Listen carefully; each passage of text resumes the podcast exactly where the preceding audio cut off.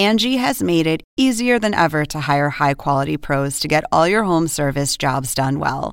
Just bring them your project online or with the Angie app, answer a few questions, and Angie will connect you with local pros who match your specific needs. Or book a service instantly at an upfront price. So join the millions of homeowners who use Angie to care for their homes and get your next home service job done well. Download the free Angie mobile app today or visit Angie.com. That's A N G I.com. Según el diccionario de la Real Academia Española, La cultura pop se define como el conjunto de las manifestaciones en que se expresa la vida tradicional de un pueblo. nosotros la definimos como Música, cine, televisión, famosos teatro, moda. y arte. ¿Y tú? ¿Cómo, ¿Cómo la la defines? Somos Zona con Marisabel Houston. y Javier Merino.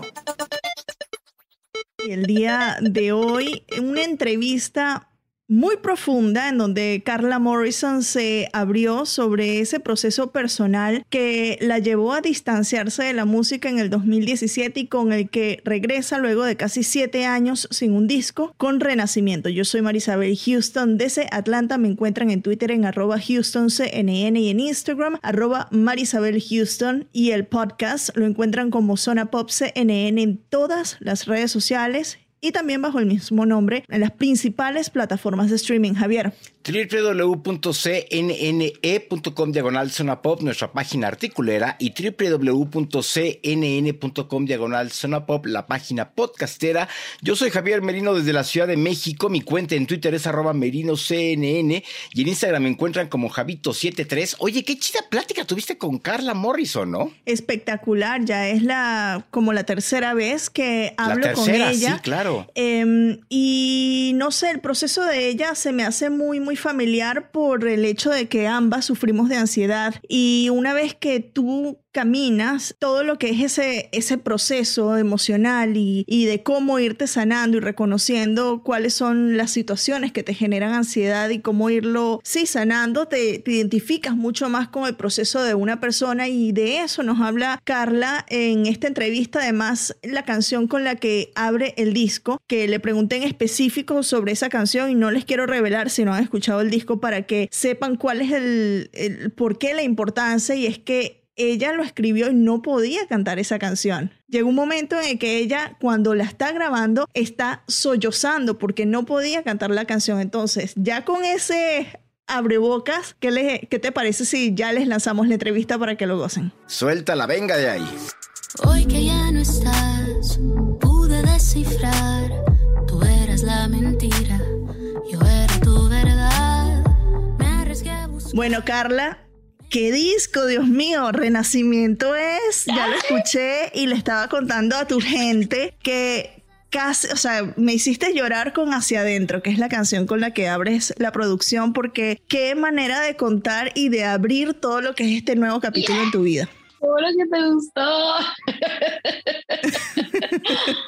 Bueno, si quieres vamos a hablar de, de- del disco como tal. Ya yo sé la historia, hablamos tú y yo cuando salió Ansiedad en el 2020 y este es el primer disco que vas a sacar en casi siete años, ¿no? Háblame de la producción y de lo que significa para ti porque te abriste completamente. Sí, este, pues sí, este es un disco en el que intenté buscar otra parte de mí que no había mostrado en otros momentos de mi carrera, como que siempre hablaba más sobre el desamor o la pérdida o algo que tuviera que ver con otra persona, pero ese es el primer disco que dije, no, quiero hablar sobre cómo me siento yo personalmente, cómo, cómo lo estoy viviendo yo.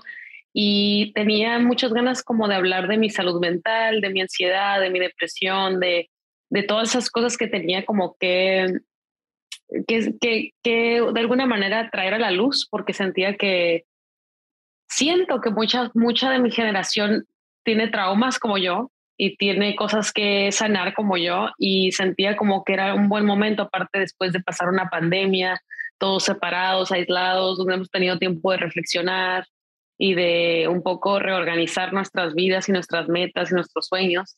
Entonces, este, me puse a trabajar en el disco y quise también que sonara pop, que sonara mucho más elegante, mucho más elevado, porque también quería que reflejara un poco lo que yo escucho, ¿no? La música que yo escucho. Yo me estoy inspirada en Adele, en Sam Smith, en Ariana Grande, Dua Lipa, en todos estos artistas más contemporáneos que, que yo escucho y que dije, tengo ganas de que suene un poco más parecido a eso, ¿no? Y, y producirlo fue muy emocionante y muy entretenido porque era como jugar algo libre, así como que no teníamos reglas y era como, wow, pero a la vez fue difícil porque aún seguíamos en pandemia, aún estábamos tratando de entender el mundo y, y, nuestro lugar como artistas en él. Como que vamos a girar otra vez, vamos, ¿qué sacamos? ¿Un sencillo? ¿Sacamos el disco? ¿Qué hacemos?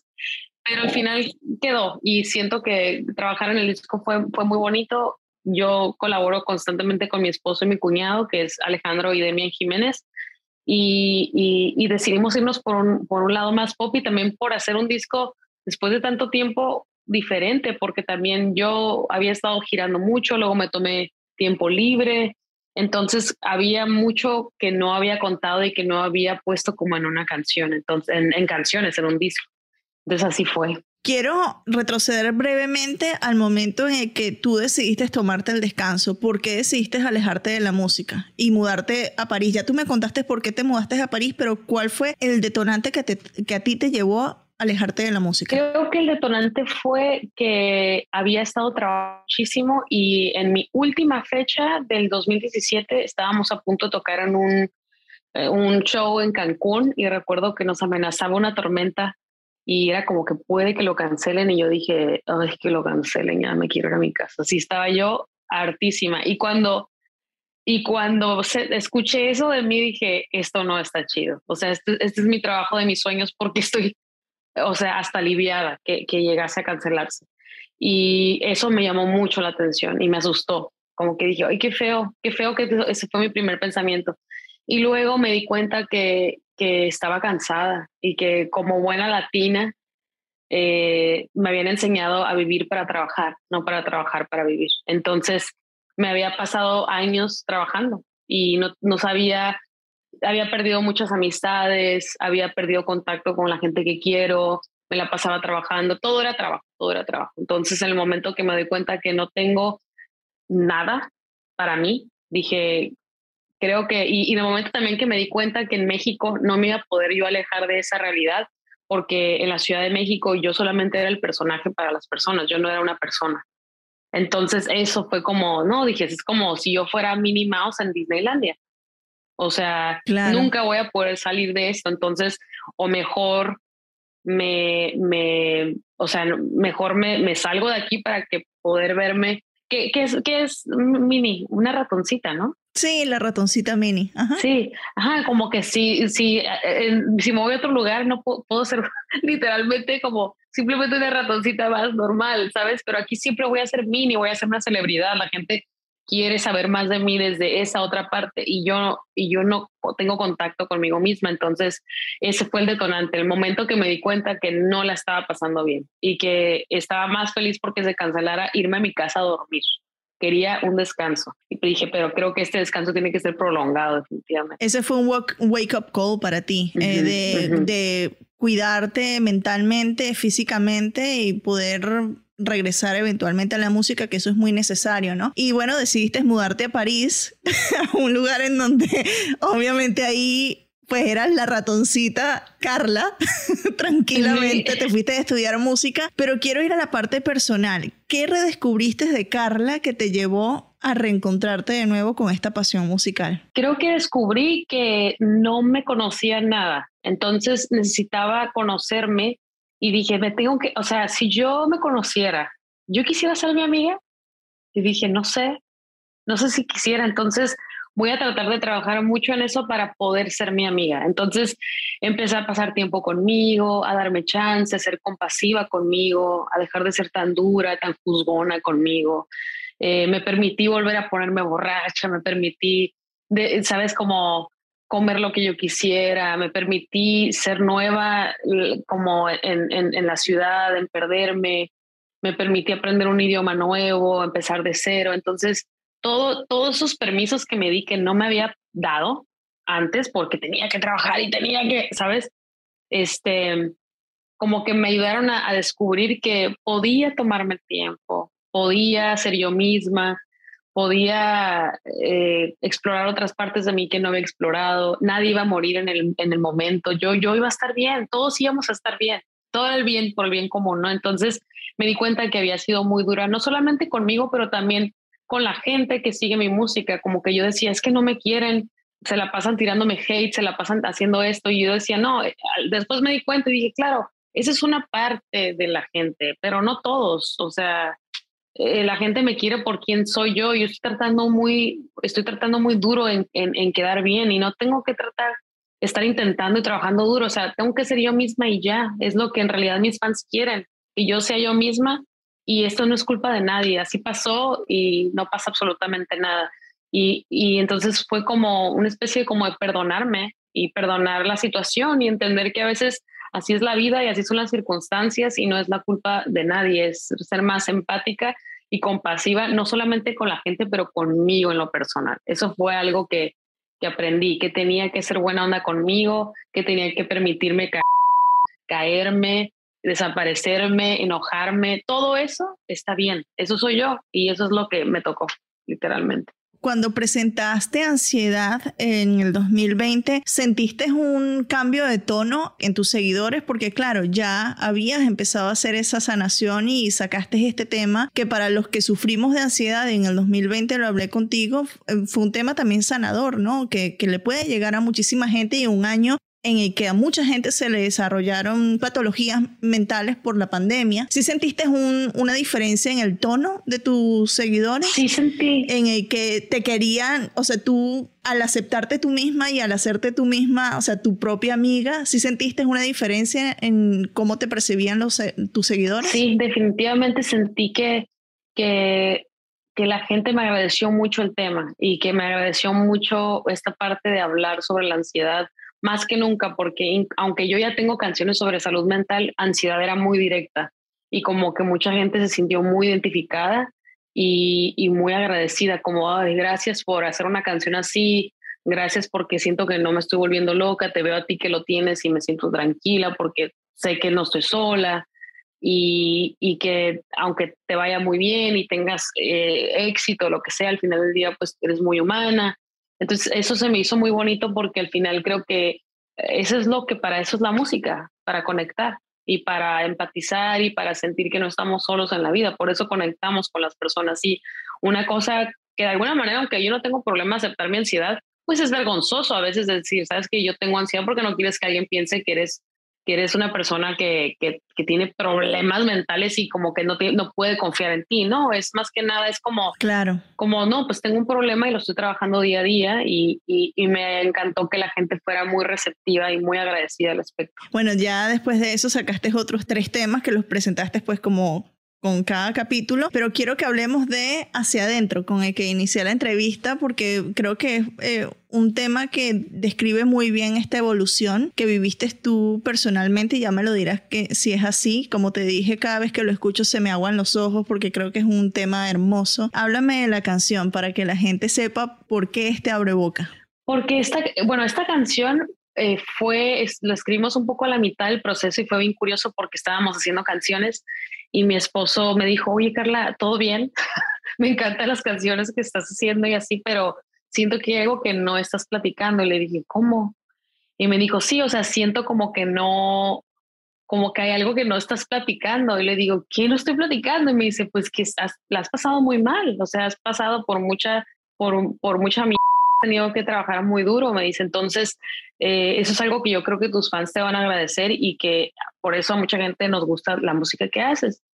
Y yo, y yo le dije claramente, le dije, yo no quiero, no quiero volver ahí, es un lugar muy feo y muy oscuro y muy triste. Y me dijo, me dijo, pero pues es un lugar al que tienes que ir. Y le dije, sí, pero yo no quiero, así no quiero. Y me acuerdo que me puse a llorar como niña chiquita, como no quiero, no quiero. Como si me dijeras, te voy a meter en un cuarto y te voy a, te voy a apagar la luz. Así, casi, casi, como no quiero, no quiero, no me gusta hablar de eso, yo soy fuerte. Y me dijo, sí, mi amor, pero tienes que, o sea, hablemos de esto, pues eh, creo que podrías escribir una canción preciosa como todas tus canciones que haces, ¿no? Y me acuerdo que dije, bueno, está bien.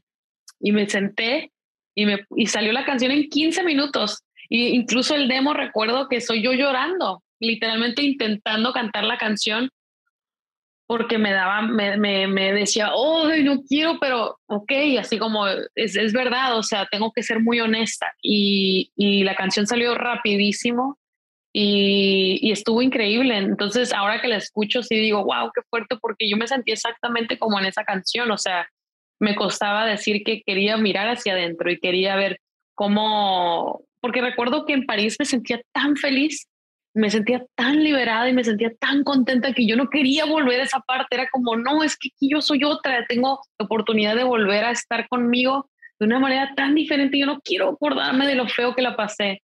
Entonces, al volver, fue como muy duro para mí y a la vez ahora escucho la canción y estoy muy contenta que quedó y, y está como abriendo el disco porque para mí es como la que presenta todo el journey, es la que dice, aquí así estaba y por eso me fui y por eso regresé también, porque pude volver a mí y porque después de toda la pude volver a mí. Y por eso también en la última parte cuando entran las cuerdas es entran en cuatro tiempos haciendo este aludiendo a los cuatro actos como que volvían a nacer y volvía a regresar a mí.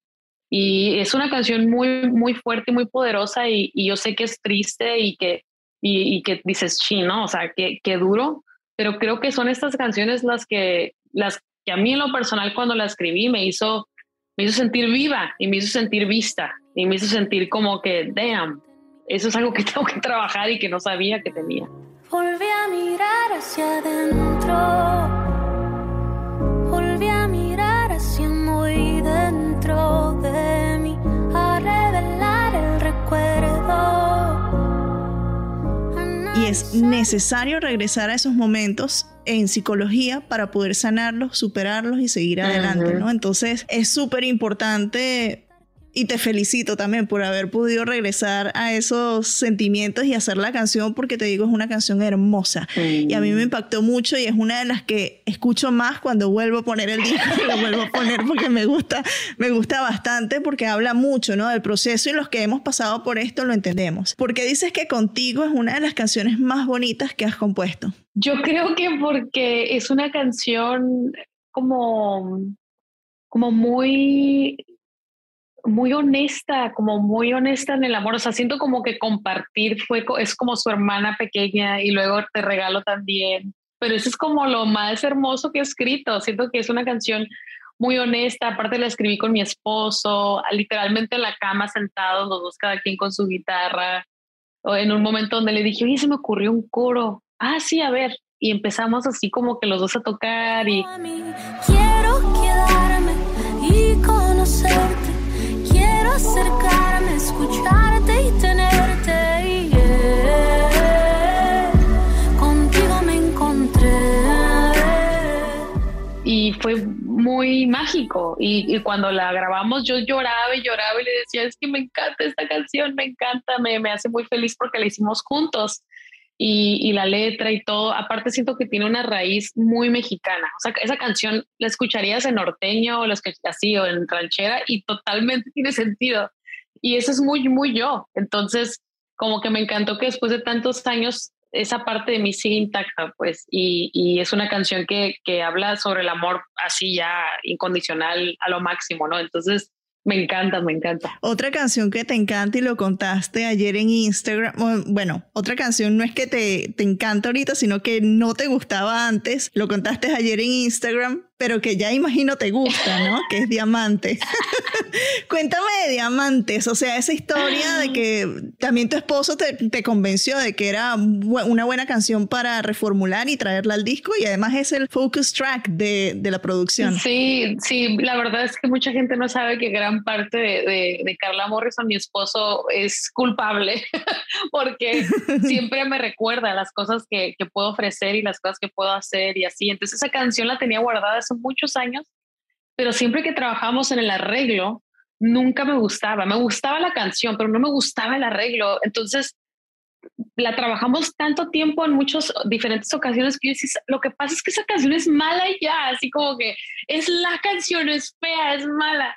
Y un día me dice, no, dame un día, por favor. Y yo, ay, no quiero. Entonces, al final dije, bueno, va, ok. Y quedó increíble y me encantó. Y me decía, ves, te dije, tengo la razón por una vez. y le digo, porque ya ves lo que las, las la happy wife, happy life. Entonces me dijo, tengo la razón. Y le decía, sí, sí tienes la razón. Esta vez tienes la razón. Le digo, porque quedó increíble y me encantó. Y me decía, es que yo sé que le va a gustar a tus fans. Es, es, es Carla, Carla, Carla en su pura máxima expresión. Es una canción súper bonita y yo te tenía una idea y la quería trabajar y te la quería presentar para ver cómo la podíamos producir, ¿no? Entonces, al final me encantó y sí, terminó siendo un video y todo y me fascinó. Pero le dije, ahorita sí tienes la razón. Bueno. ¿Y qué te dijo de que sea la, la, canción que va a presentar Renacimiento? No, pues estaba súper contento. Yo sabía, yo sabía. Pues dile que, que, felicitaciones, que tiene razón, que la canción es espectacular y que le va a gustar a tus fanáticos, porque sí.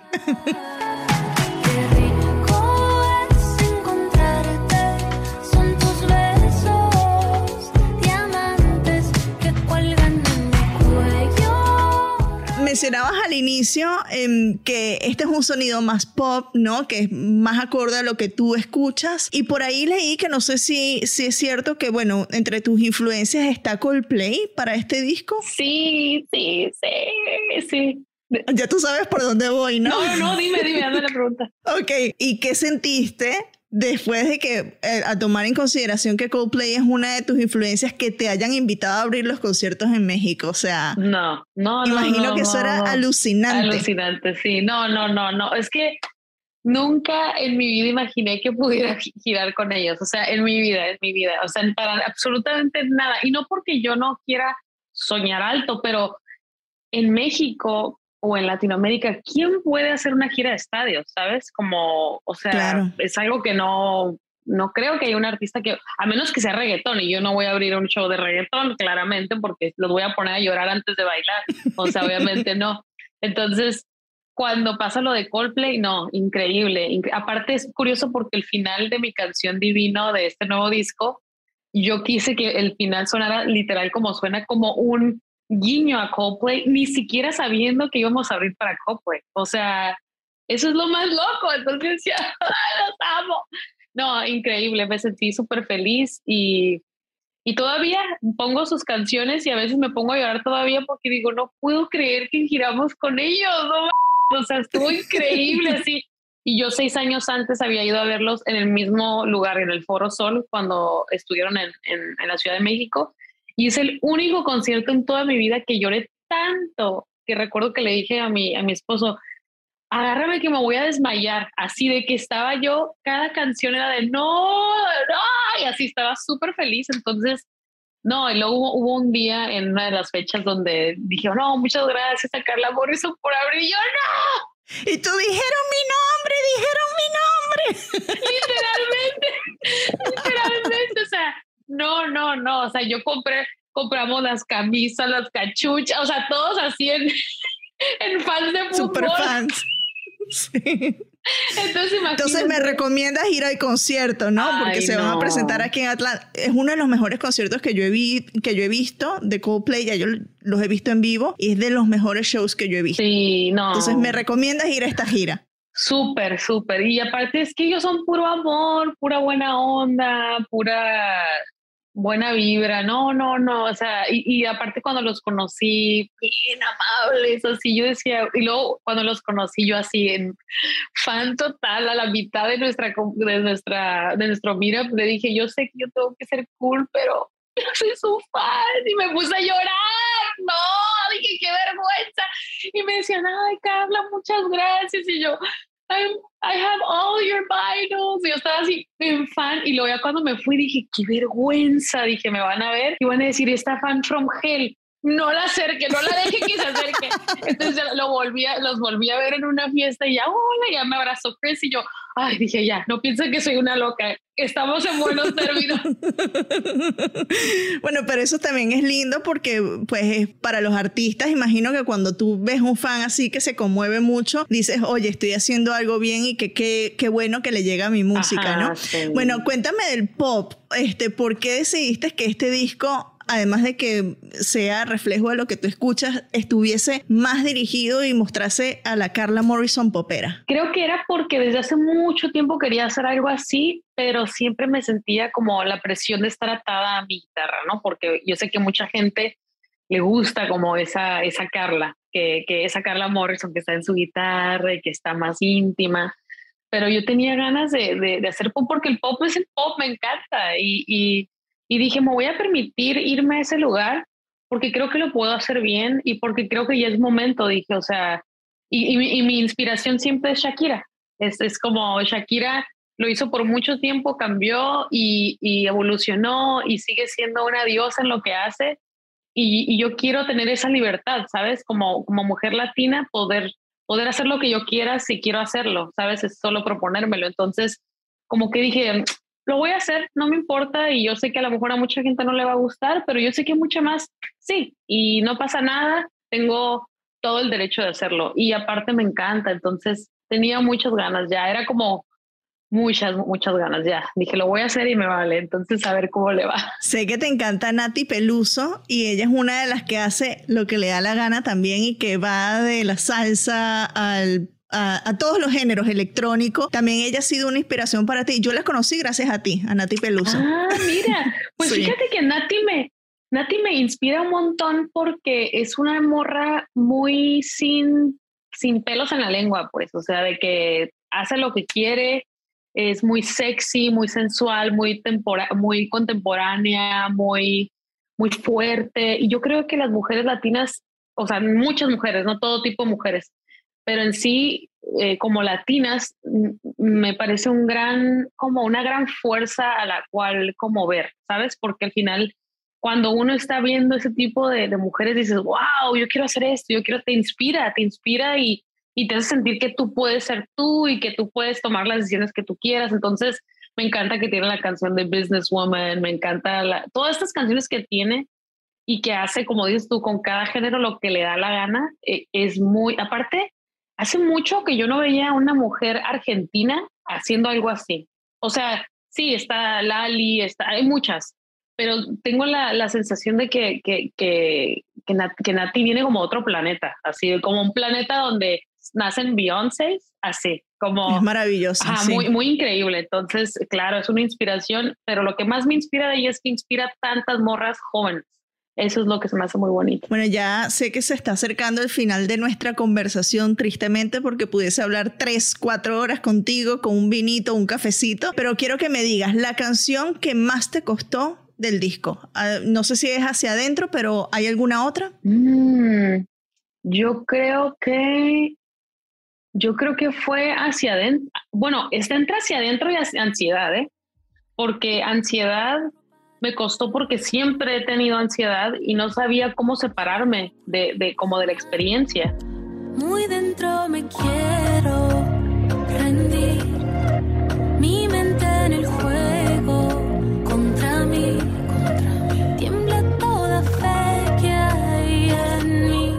Y aunque teníamos la, la música, me tomó como tres semanas poder hacer la letra, porque era como, como, ¿cómo cómo, o sea, siempre he vivido con esto. Es como, como por ejemplo, si me dices, haz una canción de un, español, ah, pues yo lo veo de fuera, ¿sabes? Puedo como ver las características y que lo hace español. Pero si yo fue, pero, pero si me dices, escribe una canción como mexicana, pues me tengo que sentar a pensar porque yo soy mexicana. Entonces, un poco así me sucedió. Pero en el momento que lo comprendí, que lo hablé con mis colaboradores y que fue como que platiquemos, ¿tú cómo vives la ansiedad? Ah, pues así, así dije, ah, pues es igual que yo. ¿Y tú? No, pues así, así, ah, pues igual que yo. A lo mejor hay una diferencia pequeña, pero fue muy rápido ya después de eso.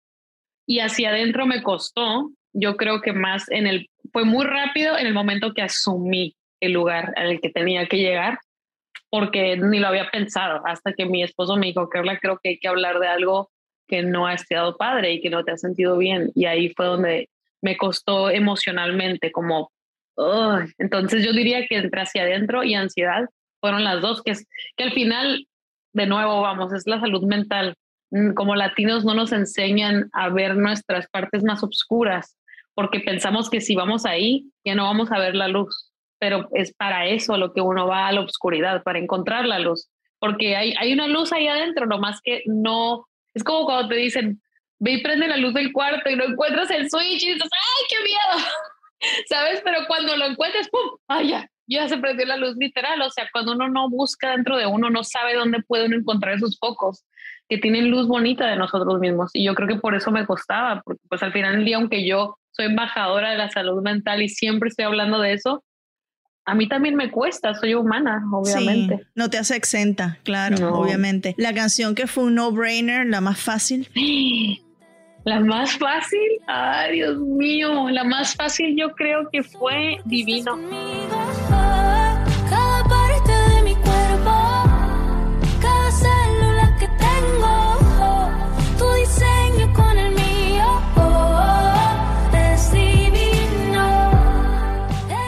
Porque fue una canción que me, que me inspiró a partir de una foto que vi de una mujer en el metro en París.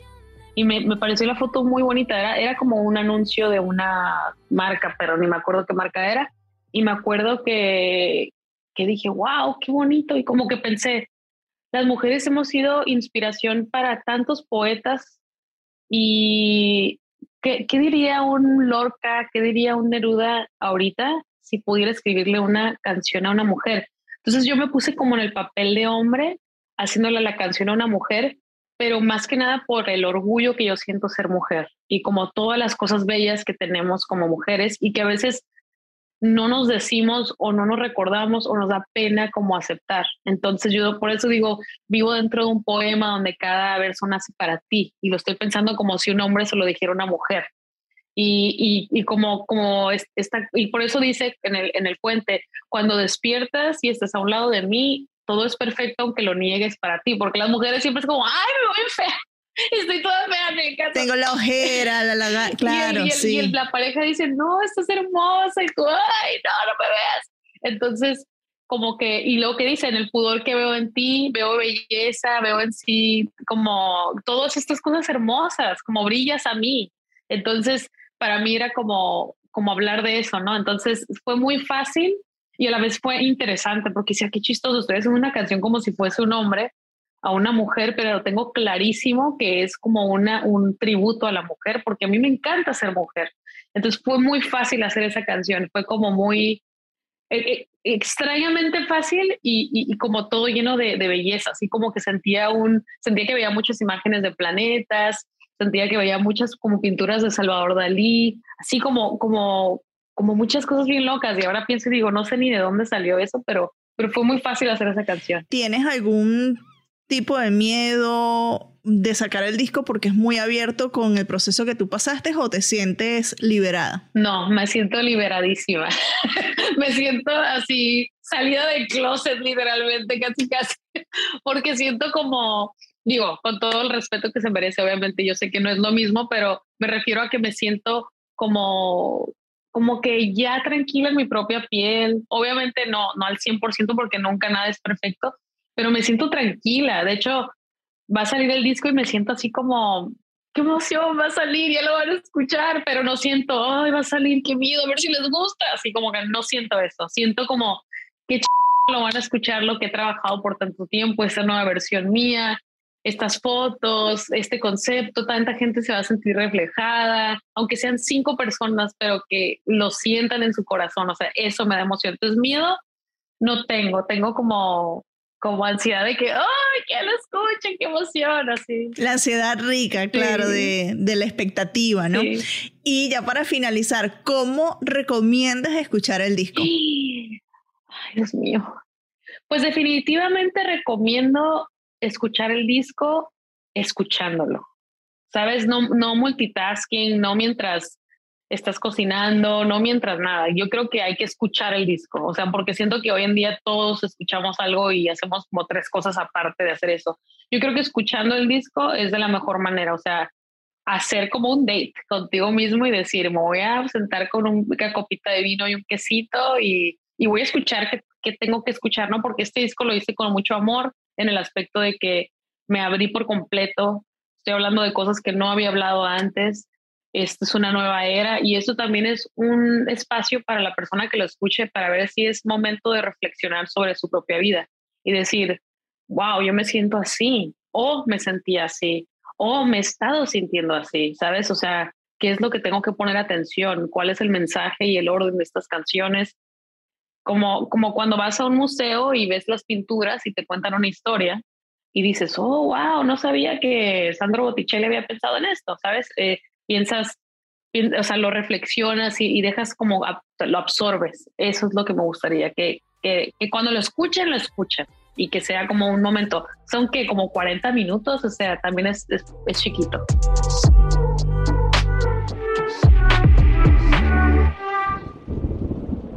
¿Cómo es curioso, Marisabel, que después de soñar, buscar, añorar tener algo, como puede ser eh, un éxito en la música, de repente digas, ya no quiero, ¿no? Es como muy fuerte a todo lo que tú soñaste toda la vida, ¿no? Y lo, que te dice es increíble. Sí, justo esa parte, yo de verdad no sabía que iba, lo que iba a responder porque, bueno, parte de este disco, como dije al inicio, como ella se aleja de la música, quería saber cuál fue ese momento que le detonó ese sentimiento de que lo voy a dejar todo, me quiero olvidar de quién soy, y tratar de conocerme mejor, ¿no? Y entonces es muy impresionante que un artista, que una cantante, o sea, del nivel de Carla Morrison, que en México es muy importante, aquí en Estados Unidos también, te diga que en un concierto ella prefería irse a dormir que estar cantando y sintiendo la energía de sus seguidores, que estar en tarima, eso te habla de, de la necesidad que tenía ella, no solo de ese descanso que todos necesitamos, sino de reencontrarse con quien es ella y de, de reenamorarse de, de, esa pasión que es la música, ¿no? A mí me sorprendió mucho esa respuesta y me quedé como en blanco porque yo dije, wow, o sea, qué fuerte. Y tú y yo lo hablábamos antes de que no muchos artistas, o al menos se logran abrir de esta manera si es que lo han sentido, pero no es muy común que escuchemos porque sí, artistas hacen pausas en sus carreras durante mucho tiempo, pero que te lleguen a decir que preferían irse a dormir a su casa que estar en un escenario es muy, o sea, como que muy chocante, ¿no? La recomendación semanal de Zona Pop. Recomendaciones semanales. A ver, ¿tienes alguna recomendación? Sí, esto es para que sepan lo que viene. Se va a estrenar en HBO Max, la plataforma hermana de CNN en español, que al igual que CNN pertenecemos a Warner Bros. Discovery, la versión latinizada de The Father of the Bride con Ay, sí. Con Gloria, Estefan, con Andy García, con nuestro amigo Diego Boneta que se grabó además esa película aquí en Atlanta. Y además, entonces, la recomendación que yo les hago para que sepan de qué se trata, porque seguramente esta película viene muy, muy, muy latinizada, muy cubanizada, eh, que vean la película de 1991, El padre de la novia. Uy, es que es totalmente distinta. Con Steve Martin, Diane Keaton, Martin Short, que pues, o sea, es para que veas como el antes y el después, ¿no? De, de, de, esta cinta de cómo se va a ser la típica familia norteamericana y cómo va a ser la familia latina de Miami, que va a ser guau, guau, guau, guau, guau, guau, y por aquí por acá, ¿no? Sí. el caribeño es totalmente distinto a una familia ponte chilena o argentina, o sea. Pero que además, si todavía quieren hacer más historia, pueden buscar la película original de 1950 con Spencer Tracy. ¿Hay película original? Sí, oh, es la película. La, película del, del 91 no es la original. La original es de 1950 con Spencer Tracy y con Elizabeth Taylor. Entonces, estas dos películas para que se preparen para esta película de El padre de la novia, versión latinizada de HBO Max. ¿Tú, tu recomendación? Es nada más y nada menos que disfruten de Eurovisión. Y si quieren entender de por qué este fenómeno es este fenómeno, vayan a Netflix y busquen la película de Eurovisión protagonizada por Will Ferrell y Rachel McAdams. El, esta cinta pues cuenta de una manera como el, es Will Ferrell, que es pues comedia, de qué se trata este concurso de la canción europea que causa furor, causa... Toda Europa se detiene. Toda Europa deja de, de, hacer sus actividades. Sí, no sé, en México, en México se ve, en Venezuela se veía mucho por la época de Operación Triunfo, porque claro, Rosa de España, Rosa, obviamente Rosa López, pero le decían Rosa de España, fue a Eurovisión y la acompañaron, esto fue como en el 2001, y la acompañaron pues los principales finalistas de Operación Triunfo, de ese año, que fue la primera edición de Operación Triunfo, y por, eh, por la locura que fue Operación Triunfo, inclusive para América Latina, se vio mucho, al menos ese año, Eurovisión. Yo recuerdo haberlo visto, recuerdo haber eh, enloquecido cuando salió Rosa, porque además estaba Bisbal allí como parte de su coro. Entonces tengo la familiaridad con, con el concurso, no sé el resto de América Latina, pero los representantes de este año, por ejemplo, en España, la representante Chanel, la canción es espectacular. De Portugal va una chica que se llama Maro, que la conozco ya desde el 2018 y me encanta su música. Y del Reino Unido, si usted le encanta estar en TikTok o en Instagram y han visto un hombre británico peludo, rubio, con mucha barba, mucho, un cabello larguísimo que canta espectacular, que se llama Sam, él es el representante del Reino Unido. Entonces hay como eh, un balance de gente conocida, gente no tanto. Y te digo, estuve viendo porque estoy, mm, soy parte del centro virtual para los medios y estuve viendo algunas de las presentaciones y están magníficas. Entonces vayan y disfruten Eurovisión este sábado a partir de las 3 de la tarde, que es la gran final. Las 3 de la tarde hora de Miami, 2 de la tarde hora de México. Y a ver qué es lo que va a pasar, porque seguro pasa alguna cosa extraña. Ahí es en donde salió la cantante esta Conchita Wurst, que, está, que es la que tiene barba y ese año todo el mundo enloqueció. Yo creo que es una buena recomendación por si les interesa Eurovisión o si lo ven en tendencias en redes sociales, que entiendan un poquito de qué se trata el concurso porque es bastante peculiar. Yo soy Javier Merino desde la Ciudad de México. Mi cuenta en Twitter es arroba merinoCNN y en Instagram me encuentran como Javito73, www.cnne.com diagonal zona pop, la página articulera y www.cnn.com diagonal zona pop, la página podcastera. Yo estoy en redes en Twitter como Merino CNN y en Instagram me encuentran como Javito73 Houston. Y yo soy Marisabel Houston desde Atlanta. Me encuentran en Twitter en arroba Houston CNN y en Instagram arroba Marisabel Houston el podcast como Zona Pop CNN en Facebook, Twitter y en Instagram y bajo ese mismo nombre en las plataformas de streaming principales como Spotify, Apple Podcasts, Google Podcasts, Disney Amazon Music y demás plataformas.